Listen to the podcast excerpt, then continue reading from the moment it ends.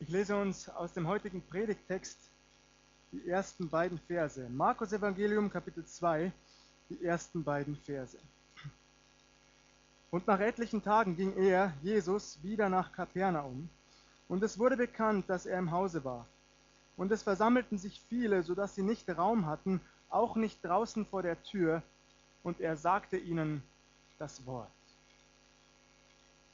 Unser Herr Jesus lehrt. Er sagt den Menschen das Wort. Er predigt ihnen das Evangelium. Beim Lesen kam mir sofort ein Gedanke. Ich finde es unglaublich erstaunlich, dass Jesus in Anführungszeichen einfach nur spricht und die Massen strömen nur so herbei. Sie kommen herbei, um das lebendige Wort Gottes zu hören. Heute denken manche Nachfolger Jesu ja, wir benötigen zusätzlich ein Rahmenprogramm. Wir müssen den Menschen schließlich etwas bieten, nicht wahr? Sie unterhalten, wie man so sagt. Musik machen, einen Sketch aufführen. Wir überlegen hin und her, wen wir wie am besten erreichen könnten, wen wir zu welcher Veranstaltung einladen sollen und zu welcher lieber nicht. Wir dekorieren unseren Gottesdienstsaal oder den Veranstaltungsort, lassen unserer Kreativität freien Lauf, lassen uns wirklich viel einfallen. Das ist auch nicht verkehrt, missversteht mich bitte nicht. Aber manchmal habe ich das Gefühl, manche Christen denken, das Evangelium allein sei nicht gut, sei nicht kraftvoll genug. Dieses Gefühl hat sich auch aufgedrängt beim Lesen dieser ersten beiden Verse. Und ich mache uns Mut, trauen wir dem lebendigen Wort Gottes ruhig mehr zu. Denn es ist ein lebendiges Wort, liebe Geschwister. Der Heilige Geist selbst, er macht es lebendig in den Herzen all derer, zu denen er spricht. Von denen er weiß, dass sie auf der Suche sind nach Antworten. Von denen er weiß, dass sie eine Sehnsucht haben, dass sie eine Leere in sich fühlen. Der Heilige Geist überführt, er ermahnt, er ruft, er fordert heraus, er lädt ein in die Nachfolge. Das tut der Heilige Geist bis heute. Das Wort Gottes, das lebendige Wort unseres Gottes hat also bis heute eine enorme Kraft. Und es wirkt auch ohne jegliches Rahmenprogramm. Es zieht ganze Menschenmassen an. Leider raten manche Christen auch davon ab, heute in unserer modernen Zeit, von größeren Veranstaltungen. Das habe keinen Sinn mehr, behaupten sie, wir erreichen damit keine Menschen mehr, es habe nicht mehr viel mit ihrer Lebenswirklichkeit zu tun. Stattdessen setzen sie bestenfalls auf Beziehungsarbeit, auf Evangelisation unter Freunden. Dass wir uns auch hier nicht missverstehen, das ist wunderbar und absolut notwendig. Bei seinen Freunden zu beginnen, bei den Nachbarn, den Arbeitskollegen, in persönlichen Beziehungen Zeugnis zu geben für unseren Herrn Jesus Christus, das ist absolut notwendig. Auch Jesus wendet sich einzelnen Menschen zu. Er führt Einzelgespräche, aber er predigt eben auch vor großen Massen. Nun könnte man natürlich sagen, das war eben Jesus. Das war eben Jesus. Er hatte eine besondere Ausstrahlung, eine besondere Gabe. Die Menschen hörten ihn gern. Zugegeben, das stimmt. Und doch sagt unser Herr Jesus selbst im Johannesevangelium, Kapitel 14, Ab Vers 12, wahrlich, wahrlich, ich sage euch, wer an mich glaubt, der wird die Werke auch tun, die ich tue, und wird größere als diese tun, denn ich gehe zum Vater. Und was ihr bitten werdet in meinem Namen, das will ich tun, auf dass der Vater verherrlicht werde im Sohn. Was ihr mich bitten werdet in meinem Namen, das will ich tun. Jesus sagt, ihr werdet die Dinge, die ich tue, auch tun und sogar noch größere. Da er das Predigen vor großen Menschenmassen nicht explizit ausschließt, schließe ich es hier an dieser Stelle ganz kühn mit ein. Ich glaube, dass es bis heute möglich ist, große Menschenmassen zu erreichen. Wer behauptet, das sei nicht mehr möglich, ihr Lieben, der hat kein vernünftiges Argument für sich, keines. Eigentlich schränkt er den allmächtigen Gott damit nur ein. Er verdeutlicht damit, dass er Gott das nicht zutraut. Und das ist bedenklich, finde ich. Machen wir es einmal ganz konkret. Wir haben für dieses Jahr eine Zeltevangelisation geplant auf unserem Volksfestplatz. Das, was ich jetzt sage, mögt ihr vielleicht für übertrieben halten, aber ich sage es ganz bewusst. Eine Zeltevangelisation mit Tausenden von Menschen ist für unseren Gott auch heute hier in dieser Stadt ein absolutes Kinderspiel. Ein absolutes Kinderspiel. Auch im Jahr 2019. Dabei spielt es übrigens überhaupt keine Rolle, ob ein bekannter Prediger vor Ort ist oder ein Pastor spricht, den bisher kaum ein Mensch kennt. Das spielt keine Rolle. Es bleibt immer ein Geschenk Gottes. Auch bei bekannten, weltweit bekannten Evangelisten wie Billy Graham blieb es ein Geschenk. Sein Name hat sicher auch eine Rolle gespielt. Manche Menschen kamen, um diesen Prediger zu sehen, aber am Ende ist es Gottes Sache. Und wenn Gott Menschen erreichen möchte, dann wird er das auch.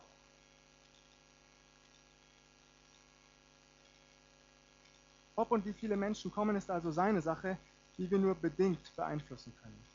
Natürlich ermutige ich uns trotzdem, dass wir fleißig Werbung machen, dass wir einladen zu unserer Zeltevangelisation. Weil unser Wunsch ist, dass unsere Freunde, unsere Nachbarn, unsere Arbeitskollegen unter das Wort Gottes kommen. Also tun wir das, legen wir es in Gottes Hand. Ich bin felsenfest davon überzeugt, unser Gott will, dass wir zu seiner Ehre noch größere Dinge von ihm erwarten und tun. Auch hier in Waldkraiburg, in der Region, in der wir leben, in der wir ihm dienen. Damit zurück zu unserem Predigttext, denn Jesu Predigt wird unterbrochen. Ich lese die Verse 3 und 4. Und es kamen einige, die brachten zu ihm einen Gelähmten von Vieren getragen. Und da sie ihn nicht zu ihm bringen konnten wegen der Menge, deckten sie das Dach auf, wo er war, gruben es auf und ließen das Bett herunter, auf dem der Gelähmte lag. Stellt euch das einmal vor. Plötzlich bröckelt Putz von der Decke. Es staubt, Licht dringt durch, Sonnenstrahlen erhellen den Raum, die Anwesenden erheben ihre Köpfe, manche erschrocken, andere staunend. Womöglich haben sich viele bereits über komische Geräusche über ihnen gewundert, nun kennen sie die Ursache dafür. Ich selbst habe zwar, das muss ich zugeben, noch nie ein Dach abgedeckt, glaube aber kaum, dass das geräuschlos machbar ist, ihr Lieben. Vier Männer decken einfach das Dach ab. Bei einem Haus, das ihnen nicht einmal gehört. Was wäre heutzutage los, wenn wir uns so etwas erlauben würden? Für den Schaden müssten wir selbstverständlich aufkommen. Womöglich gäbe es sogar ein Gerichtsverfahren. Die Bibel hingegen berichtet uns die Reaktion des Eigentümers nicht.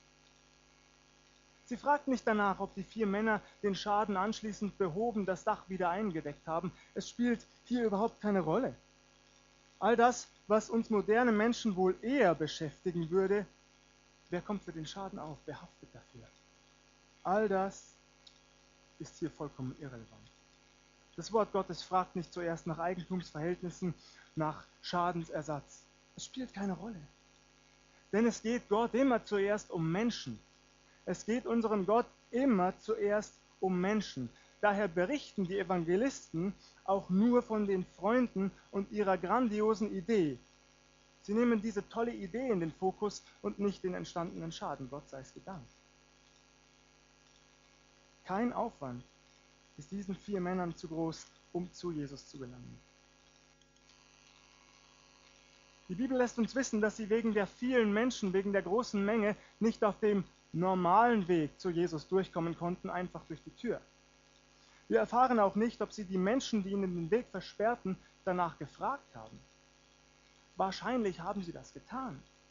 Zumindest stelle ich mir das vor, denn ich hätte es zuerst so versucht. Entschuldigen Sie bitte, dürften wir vorbei. Meistens funktioniert das ja. Allerdings wissen wir nicht, wie groß die Menge wirklich war. Waren es ein paar Dutzend, waren es einige hundert? Wenn sich die Menschen tatsächlich bereits auf den Füßen standen, und ehrlich gesagt, das nehme ich an, dann war es sicher schwer, einfach mal auf die Seite zu gehen und Platz zu machen. Vor einer Woche kam ich an einer Eisdiele vorbei, nur ein kleiner Raum, der aufgrund des schönen Wetters jedoch überfüllt war. Die Menschen standen bis vor die Tür, soweit ich es überblicken konnte, war auch kein Sitzplatz mehr frei. Und wir dürfen getrost davon ausgehen, dass bei unserem Herrn Jesus mehr los war als bei einer handelsüblichen Eisdiele. Ich habe mich allerdings auch gefragt, was erst los gewesen wäre, wenn Jesus zusätzlich zu seiner vollmächtigen Verkündigung auch noch Eis verschenkt hätte. Aber ein kleiner Spaß am Rande. Jedenfalls ist kein Platz mehr, erst recht nicht für vier Männer mit einer Trage. Also werden sie erfinderisch. Sie steigen auf das Dach, decken es ab, lassen den Gelähmten hinunter durch das Dach, direkt zu Jesu Füßen. So wichtig ist ihnen ihr Freund. Zumindest wäre das die naheliegende Auslegung, nicht wahr? Dass es sich hier um Freunde des Gelähmten handelt. Aber das steht überhaupt nicht im Text. Übrigens auch in keiner Parallelstelle. Ich habe sie extra alle noch einmal nachgelesen, ich habe es überprüft. Nirgendwo wird erwähnt, dass diese Männer sich kannten, geschweige denn Freunde waren. Das steht nirgendwo. Es könnten also auch einfach Menschen gewesen sein, die Mitgefühl hatten. Fremde, die sich womöglich nie zuvor begegnet waren, die den Gelähmten irgendwo gesehen, seine Ohnmacht, seine Hilflosigkeit wahrgenommen haben, die davon ergriffen wurden und ihn daraufhin einfach mitnahmen. Ehrlich gesagt, je länger ich über diese Auslegung nachdenke, desto besser gefällt sie mir, überraschend und herausfordernd zugleich. Für Freunde tut man schließlich so einiges, nicht wahr? Unser Herr Jesus sagt im Matthäusevangelium Kapitel 5, denn wenn ihr, wenn ihr liebt, die euch lieben, was werdet ihr für Lohn haben? Tun nicht dasselbe auch die Zöllner? Und wenn ihr nur zu euren Brüdern freundlich seid, was tut ihr Besonderes? Tun nicht dasselbe auch die Heiden? Ihr Lieben, tatsächlich, das muss man einfach gerade heraus sagen, ist es keine große Besonderheit, dass Freunde sich untereinander und füreinander Gutes wünschen, dass sie sich Gesundheit wünschen, dass sie sich gegenseitig unterstützen. Aber Fremde, das wäre durchaus erstaunlich, nicht wahr? Das wäre wahrlich etwas Besonderes. Mal ehrlich, Hand aufs Herz. Meistens achten wir doch nicht auf kranke Menschen um uns herum, die wir nicht kennen. Habe ich recht? Eine Situation am Münchner Marienplatz werde ich wohl nie vergessen, niemals. Ich kam von der Uni, ich war gerade auf dem Weg von U zu S-Bahn, um zum Hauptbahnhof zu gelangen, als ich deutliche Hilferufe vernahm. Ich sah mich um. Nicht weit von mir entfernt stand eine Frau. Erst auf den zweiten Blick nahm ich ihren Blindenstock wahr. Sie rief deutlich um Hilfe. Ich war zwar in Eile, ich musste einen Zug erwischen, dennoch ging ich zu ihr. Ich fragte sie, ob ich ihr helfen könne und falls ja, wie, und sie bat mich, sie zur U-Bahn zu führen, sie zu begleiten. Sofort gingen in, ging in meinem Kopf die Gedanken drunter und drüber, ich muss doch zum Bahnhof. Ich habe so wenig Zeit. Und doch führte ich sie dorthin, zur U-Bahn zurück, durch ein Gedränge von Hunderten von Menschen. Wer schon einmal zu Stoßzeiten am Münchner Marienplatz war, der weiß, wovon ich rede. Da ist eine Menge los. Und kaum einer beachtete uns, kaum ein Mensch beachtete uns. Versteht mich bitte nicht falsch. Ich erzähle euch das nicht, um mich dafür feiern zu lassen, was für ein aufmerksamer, hilfsbereiter Mensch ich doch sei. Nein, nein. Ich habe genug Situationen in meinem Leben ausgelassen, in denen ich hätte helfen können, es aber nicht getan habe. Diese Situation kam mir nur deshalb in den Sinn, weil sich daran so gut veranschaulichen lässt, wie oft wir mit uns selbst beschäftigt sind. Ich unterstelle keinem dieser Menschen damals übrigens Böswilligkeit. Das ist überhaupt nicht der Fall. Ich glaube einfach, dass sie sich viel zu sehr um ihren Alltag, um ihre eigenen Sorgen, um ihre Probleme und Nöte gedreht haben. Dass ihnen die Wahrnehmung gefehlt hat. Und das ist auch oft genug bei mir selbst der Fall, ihr Lieben. All das hat uns oft genug zu sehr im Griff, nicht wahr? Also achten wir nicht zu oft auf Menschen, die wir nicht kennen. Heute jedoch, heute wünschte ich mir, ich könnte dieser Frau noch einmal begegnen, nur noch einmal. Und ich könnte sie an die Hand nehmen, bildlich gesprochen, und ich dürfte sie zu Jesus führen. Das ging mir durch den Kopf bei der Vorbereitung dieser Woche. Was ich da auch versäumt habe. Ich habe Hilfe geleistet. Gut. Aber ich habe es versäumt, sie zu Jesus zu bringen. Vielleicht war sie schon Nachfolgerin Jesu oder ist es jetzt. Ich habe jedenfalls dafür gebetet, dass sie unseren Herrn Jesus findet, dass sie eine Nachfolgerin wird des Herrn Jesus. Und eines Tages, wenn er alles neu machen wird, dieser Tag kommt, gelobt sei der Herr dafür, dann wird er ihr auch ihr Augenlicht zurückgeben. Er wird es ihr wieder schenken. Und dann kann sie das hoffentlich genießen als sein Kind in seiner unendlichen Gegenwart. Das wünsche ich mir von ganzem Herzen. So deswegen begeistert mich die Vorstellung, dass es sich hier in unserem Predigtext um Männer handelt, die sich bewegen lassen zu helfen, obwohl sie diesen Gelähmten überhaupt nicht kannten. Ich lese weiter, Markus Evangelium, Kapitel 5.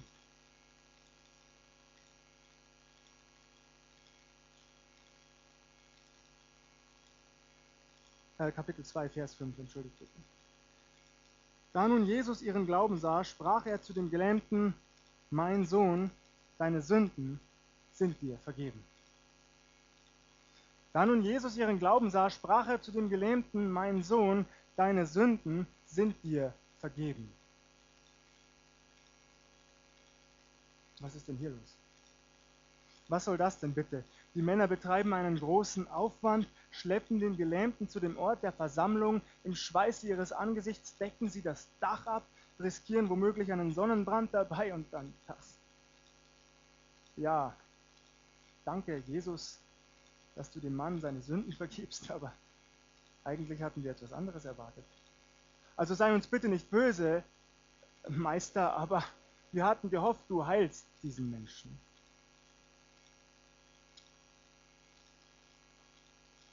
Wir denken oft, Gesundheit sei das höchste und wertvollste Gut. Trifft es zu? Missversteht mich nicht, es ist wunderbar, gesund zu sein und ich bin meinem Herrn von ganzem Herzen dankbar dafür. Aber unser Herr Jesus hat stets den ganzen Menschen im Blick. Den ganzen Menschen, der ihm begegnet, der vor ihm liegt oder steht oder wie auch immer, diesen Menschen hat der Herr Jesus im Blick. Er weiß sehr viel mehr als du und ich. Jesus liest in jedem Menschen wie in einem offenen Buch. Und ich kann mir vorstellen, dass Jesus in dem Gelähmten etwas erkannt hat, was wir auf den ersten Blick nicht gesehen haben oder hätten.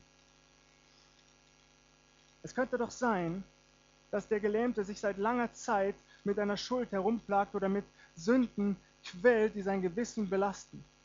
Und als Jesus das sieht und zusätzlich den Glauben, den der Mann mitbringt, erlässt er ihm zunächst diese Schuld. Er vergibt ihm seine Sünden. Jesus löst die Bande, er nimmt die Bürde, er sprengt die Ketten, er spricht die so wichtige Befreiung aus, mitten hinein in das Leben des Gelähmten. Und er ruft uns damit in Erinnerung, was tatsächlich noch wichtiger ist im Leben eines Menschen als körperliche Unversehrtheit, nämlich die Vergebung unserer Schuld. Die Vergebung der Schuld. Diese Frage wird unter Nachfolgern Jesu nach wie vor heiß diskutiert, ihr Lieben. Was ist eigentlich wichtiger, Evangelisation oder Diakonie? Die Verkündigung des Wortes Gottes oder gute Taten? Ehrlich gesagt kann ich diese Diskussion nicht ganz nachvollziehen. So sehr ich den Einsatz für eine gerechtere Welt befürworte, so sehr ich es befürworte, Menschen zu helfen, wo es möglich ist, Fakt ist und bleibt, am Ende spielt es absolut keine Rolle mehr, ob ein Mensch in Frieden und Freiheit gelebt hat. Ob ein Mensch gesund war oder krank, spielt keine Rolle mehr am Ende. Da zählt nur noch, ob ein Mensch Jesus Christus als seinen persönlichen Herrn und Heiland in sein Leben aufgenommen hat und die Vergebung, die Jesus anbietet, für sich in Anspruch genommen hat. Das ist, was zählt am Ende, ihr Lieben. Deswegen ist die Sündenvergebung so wichtig. Sündenvergebung ist Heilung. Eine Heilung von innen her eine geistliche Wiederherstellung, eine geistliche Erneuerung. Eine Erneuerung, die eine erneuerte Beziehung zu unserem Vater im Himmel ermöglicht. Und das ist es, was ein Mensch vor allem anderen in seinem Leben braucht. Das ist, was jeder Mensch zunächst braucht. In unserem Predigtext bleibt es jedoch nicht dabei. Ich lese die Verse 6 bis 12. Es saßen da aber einige Schriftgelehrte und dachten in ihren Herzen, wie redet der so? Er lästert Gott. Wer kann Sünden vergeben als Gott allein? Und Jesus erkannte alsbald in seinem Geist, dass sie so bei sich selbst dachten und sprach zu ihnen, was denkt ihr solches in euren Herzen? Was ist leichter zu dem Gelähmten zu sagen, dir sind deine Sünden vergeben? Oder zu sagen, steh auf, nimm dein Bett und geh hin.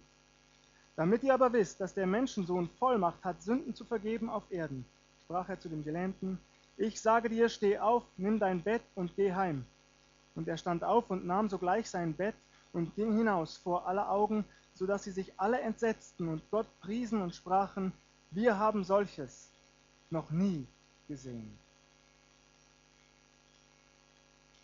Nun treten die Schriftgelehrten auf den Plan und werfen Jesus Gottes Lästerung vor. Zunächst einmal nur in Gedanken. Sie sprechen das gar nicht aus, aber das müssen sie auch nicht. Jesus erkennt ihre Gedanken. Schließlich handelt es sich bei ihm um Gott selbst. Er konfrontiert sie damit. Warum denkt ihr so in euren Herzen? Warum? Dem Herzen entspringen böse Gedanken, das lehrt uns die Schrift. Die Pharisäer, die Schriftgelehrten, die freuen sich also nicht über die Vollmacht Jesu, sie freuen sich nicht darüber, dass diesem Gelähmten dieses unverdiente Geschenk der Sündenvergebung gemacht wird, sondern stellen es in Frage, sie verurteilen Jesus dafür. Daraufhin fragt er sie, was ist leichter? Was ist leichter? Ich finde es immer wieder faszinierend, wie schlagfertig unser Herr Jesus ist. Ich wünschte mir, das würde ich auch sein. Denn Sündenvergebung kann niemand nachprüfen. Niemand kann nachprüfen, ob dir oder mir die Sünden vergeben sind. Aber ob ein Mensch gesund geworden ist, das ist überprüfbar, liebe Geschwister. Wenn ein Gelähmter plötzlich wieder gehen, ein Blinder wieder sehen kann, dann ist das nur schwer zu leugnen. Zugegeben, leider wurde und wird von einigen Predigern mit der Heilung von Kranken auch heute noch Schindluder betrieben. Heilungen werden nur vorgetäuscht. Teilweise stellen sich Menschen aus dem Umkreis eines bekannten Predigers nur krank, setzen sich in einen Rollstuhl, obwohl sie gar nicht gelähmt sind, um die Anwesenden zu täuschen. Ist es so weit her mit dem Glauben mancher, dass sie tricksen müssen, Menschen manipulieren müssen? Worum geht es diesen Predigern wirklich, frage ich mich. Geht es ihnen um eine faszinierende Show? Geht es ihnen um ihr Ansehen, um ihren Ruhm, anstatt allein um die Ehre des lebendigen Gottes? Man macht Gottes Wort und ihn selbst lächerlich durch solche Aktionen. Denn Fakt ist, unser Gott kann auch heute noch heilen. Unser Gott kann auch heute noch heilen. Aber ob er es tut oder nicht, das liegt nicht in unserer Hand. Er bleibt souverän in allem, was er tut. Heilung ist für uns nicht verfügbar. Ja, lasst uns ihn anflehen, lasst uns nicht müde werden, unsere Krankheit, unsere Gebrechen, unsere Probleme vor ihn zu tragen ins Gebet, im Gebet. Und wenn er es tut, wenn er heilt, dann lasst uns ihm dankbar und staunend alle Ehre geben, denn nur ihm gebührt sie dafür. Wenn er es nicht tut, dann müssen wir seine Macht, seine Größe und seine Herrlichkeit allerdings nicht in Frage stellen, ihr Lieben. Was ich mir wünsche, ist, dass wir Menschen zu Jesus bringen, jeder von uns. Alte oder junge, gesunde oder kranke, völlig egal, bringen wir Menschen zu Jesus. Ich habe vergangenen Sonntag erwähnt, dass wir zu den Menschen gehen sollen. Ich greife das an dieser Stelle noch einmal auf, weil ich im Anschluss an diese Predigt einen wertvollen Hinweis erhalten habe. Wir müssen nicht sofort auf wildfremde Menschen zurennen. Das müssen wir nicht tun. Lasst uns bei denen beginnen, die wir kennen, die uns kennen, die wahrscheinlich bereits wissen, dass wir Nachfolger Jesu sind. Unternehmen wir etwas mit unseren Freunden und Nachbarn. Bestenfalls sind unsere Nachbarn unsere Freunde, das wäre uns zu wünschen. Wir können gemeinsam grillen, wir können sie zum Frühstück einladen oder zum Abendessen, ganz egal, denn so entstehen wie von selbst und ganz zwanglos immer wieder Situationen, in denen man das Evangelium Jesu Christi weitergeben kann, Zeugnis sein kann. Es geht dabei auch nicht um theologische Perfektion. Ganz ehrlich, du darfst ganz offen zugeben, wenn du eine Frage nicht beantworten kannst. In meinen Augen macht dich das sogar sympathischer und glaubwürdiger als ein eher peinliches Herumgedruckse, weil du denkst, du müsstest dein Gegenüber unbedingt zufriedenstellen. Das musst du nicht. spitzfindige Fragen darfst du sogar zurückweisen, ganz respektvoll natürlich. Denn es geht zuallererst um Jesu Tod und Auferstehung. Es geht um das Geschenk, das Jesus jedem Menschen macht. Das müssen die Menschen hören und davon sollten wir erzählen, liebe Geschwister. Also mache ich uns Mut dazu. Allerdings, und auch das sage ich ganz bewusst an dieser Stelle, ich traue auch jedem hier zu, wie ihr hier sitzt, dass wir auf der Straße auf wildfremde Menschen zugehen können. Das traue ich jedem zu. Ich behaupte sogar ganz kühn, das kann auch jeder von uns. Das kann jeder von uns. Bitte haltet das nicht für frech. Ein Beispiel. Meine Kinder ermutige ich stets dazu, nicht vorschnell aufzugeben, sondern sich auszuprobieren. Es immer und immer und immer und immer wieder zu tun. Und ich hoffe, alle Eltern tun das. Ehrlich gesagt. Ihren Kindern etwas zuzutrauen.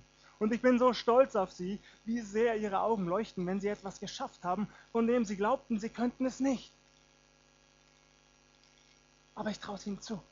Und so ist es in einem viel, viel größeren Maß noch bei unserem Vater im Himmel. Er traut es dir ebenfalls zu, dass du etwas in Angriff nehmen kannst und sollst, was du bisher noch nicht getan hast. Das traut er dir zu. Er sieht dich, er kennt dich, er nimmt deine Angst ernst. Oh ja, glaube bitte nicht, dass Jesus deine Angst nicht ernst nimmt oder sie herunterspielt oder sich gar lächerlich macht darüber. Das tut er nicht. Er nimmt sie ganz, ganz ernst. Aber er traut dir zu, dass du an seiner Hand deine Angst überwinden kannst. Denn genau das bist du, du bist an seiner Hand. Im Psalm 118, Vers 6 heißt es, der Herr ist mit mir, darum fürchte ich mich nicht. Der Herr ist mit mir, darum fürchte ich mich nicht. Was können mir Menschen tun? Was können uns Menschen schon tun? Missversteht mich bitte nicht. Manche haben ein Problem damit, auf Menschen zuzugehen. Aber sie haben garantiert kein Problem damit, Gespräche zu führen, denn jeder von uns tut das jeden Tag. Und diese Furcht vor Menschen, vor ihrer Reaktion, die darfst du an Gott abgeben und erleben, wie viel mehr, wie viel mehr als bisher möglich ist an der mächtigen Hand dessen, der mit dir geht. Der in dir lebt durch seinen Heiligen Geist. So viel mehr ist möglich, als wir oft annehmen und erwarten. Trauen wir uns etwas zu. Ich mache uns da noch einmal Mut. Und dann möchte ich uns konkrete Fragen stellen. Lass mich dich konkret fragen heute Morgen, wo findest du dich wieder? In welcher der beteiligten Personen? Bist du vielleicht eher einer der Schriftgelehrten, der Pharisäer? Ärgerst du dich über Jesus, anstatt dich über seine Güte, seine Vollmacht, seine Herrlichkeit zu freuen? Falls es so ist, lass mich dich fragen, was hält dich ab? Was hindert dich, Jesus zu preisen für das, was er getan hat, was er tut? Was hindert dich? Vielleicht denkst du, Wieso heilt er mich nicht? Wieso nicht? Wieso lässt er zu, dass die Fragen mich quälen, die Zweifel mich nicht schlafen lassen? Wieso lässt er zu, dass ich Schmerzen leide Tag für Tag? Wieso? Erwarte bitte keine spektakuläre Antwort von mir, denn die habe ich nicht. Aber ich habe meines Erachtens etwas sehr viel Besseres für dich, nämlich eine Zusage aus dem lebendigen Wort Gottes und die gebe ich dir. Die spreche ich mitten hinein in dein Leben, in deine Situation heute Morgen. Ich weiß nicht, wie es dir geht. Ich weiß nicht, was dich belastet. Ich weiß nicht, was dich freut. Zumindest noch nicht. Wir können gern darüber sprechen im Anschluss. Aber ich spreche dir eine Zusage aus dem lebendigen Wort Gottes mitten hinein in dein Leben, aus dem Römerbrief. Dort heißt es, wir wissen aber, dass denen, die Gott lieben, alle Dinge zum Besten dienen, denen, die nach seinem Ratschluss berufen sind. Wir wissen aber, liebe Geschwister, dass denen, die Gott lieben, alle Dinge zum Besten dienen, denen, die nach seinem Ratschluss berufen sind. So bitte ich dich heute Morgen, stell dich auf diese Zusage. Gottes alles wird dir zum Besten dienen, auch wenn du es jetzt noch nicht verstehst. Bevor du also verzweifelst, stell dich vor Jesus Christus, komm vor ihn, tritt vor ihn, tritt vor seinen Thron, das darfst du und sag zu ihm, geliebter Herr Jesus, ganz egal was geschieht in meinem, in meinem Leben, ich nehme das im Glauben an. Ich nehme diese Zusage aus deinem lebendigen Wort im Glauben an. Ganz egal, was auch immer geschieht, ich werde nicht zulassen, dass mich irgendetwas davon abhält, dich zu loben und zu preisen, wenn du dich verherrlichst, auch im Leben anderer Menschen. Weder Krankheit noch Arbeitslosigkeit, was auch immer, ich werde nicht zulassen, dass mich irgendetwas davon abhält, dir die Ehre zu geben, die dir zusteht, und zwar nur dir allein. Stell dich heute vor deinen Herrn Jesus und bekenne das.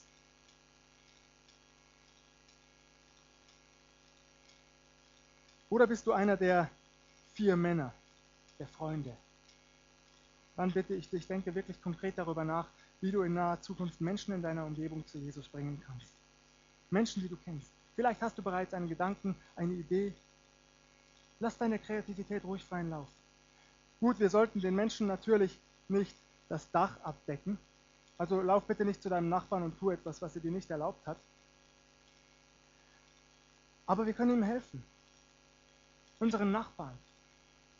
Wir können ihm helfen bei der Gestaltung des Gartens, wir können ihm helfen beim Streichen der Wände, wobei auch immer. Und so werden Situationen entstehen, wo wir Zeugnis sein können für unseren Herrn. Oder bist du vielleicht der Gelähmte? Weißt im Moment nicht weiter. Fühlst dich wie gefangen in deiner Situation. Dann bitte Menschen, bitte Geschwister im Glauben, mit dir zu Jesus Christus zu gehen. Bitte sie, dass sie dich tragen, dass sie dich mit hineinnehmen in ihr Gebet, dass sie dich vor Jesus legen, ihm zu Füßen bildlich gesprochen. Erwarte, dass der Herr Jesus Zeit hat für dich. Er unterbricht seine Predigt für den Gelähmten. Er sagt nicht, kommt später wieder. Er tut es gleich. Er wendet sich diesen Menschen zu, seine ganze Aufmerksamkeit. Und diese Zeit, die hat er auch für dich, weil er dich liebt. Also lass dich zu Jesus bringen von Menschen, die du kennst und denen du vertraust. Und mach, dass sie, bitte sie, dass sie dich mittragen im Gebet. Vielleicht brauchst du aber auch Vergebung deiner Schuld. Dann nimm das heute Morgen in Anspruch. Das darfst du tun. Vielleicht hast du auf dem Weg hierher mit deiner Ehefrau im Auto gestritten. Das ist kein persönliches Beispiel, ausnahmsweise. Ja. Aber es kann ja sein, es kann ja sein, dass das jemandem von uns geschehen ist. Oder du warst am Frühstückstisch ungerecht zu deinen Kindern. Dann nimm die Vergebung Jesu in Anspruch und zwar jetzt. Das darfst du tun. Jesus hat alles getan am Kreuz dafür. Das, was du ihm wert. Und das war ich ihm wert. Jeder von uns war ihm das hier wert. Sein Leben hat er gegeben, dass wir frei sein dürfen von Schuld. Also nimm es ganz mutig in Anspruch. Und in dem Moment, wo du ihm das von Herzen bekennst, ist diese Schuld bereinigt. Für immer getilgt. In die tiefsten Tiefen des Meeres ist sie versenkt und der Herr wird dieser Schuld niemals wieder gedenken. Nimm das in Anspruch, das darfst du tun. So, in wem auch immer du dich wiedergefunden hast, wer auch immer du bist heute Morgen. Ich lade jeden ein, komm zu Jesus Christus.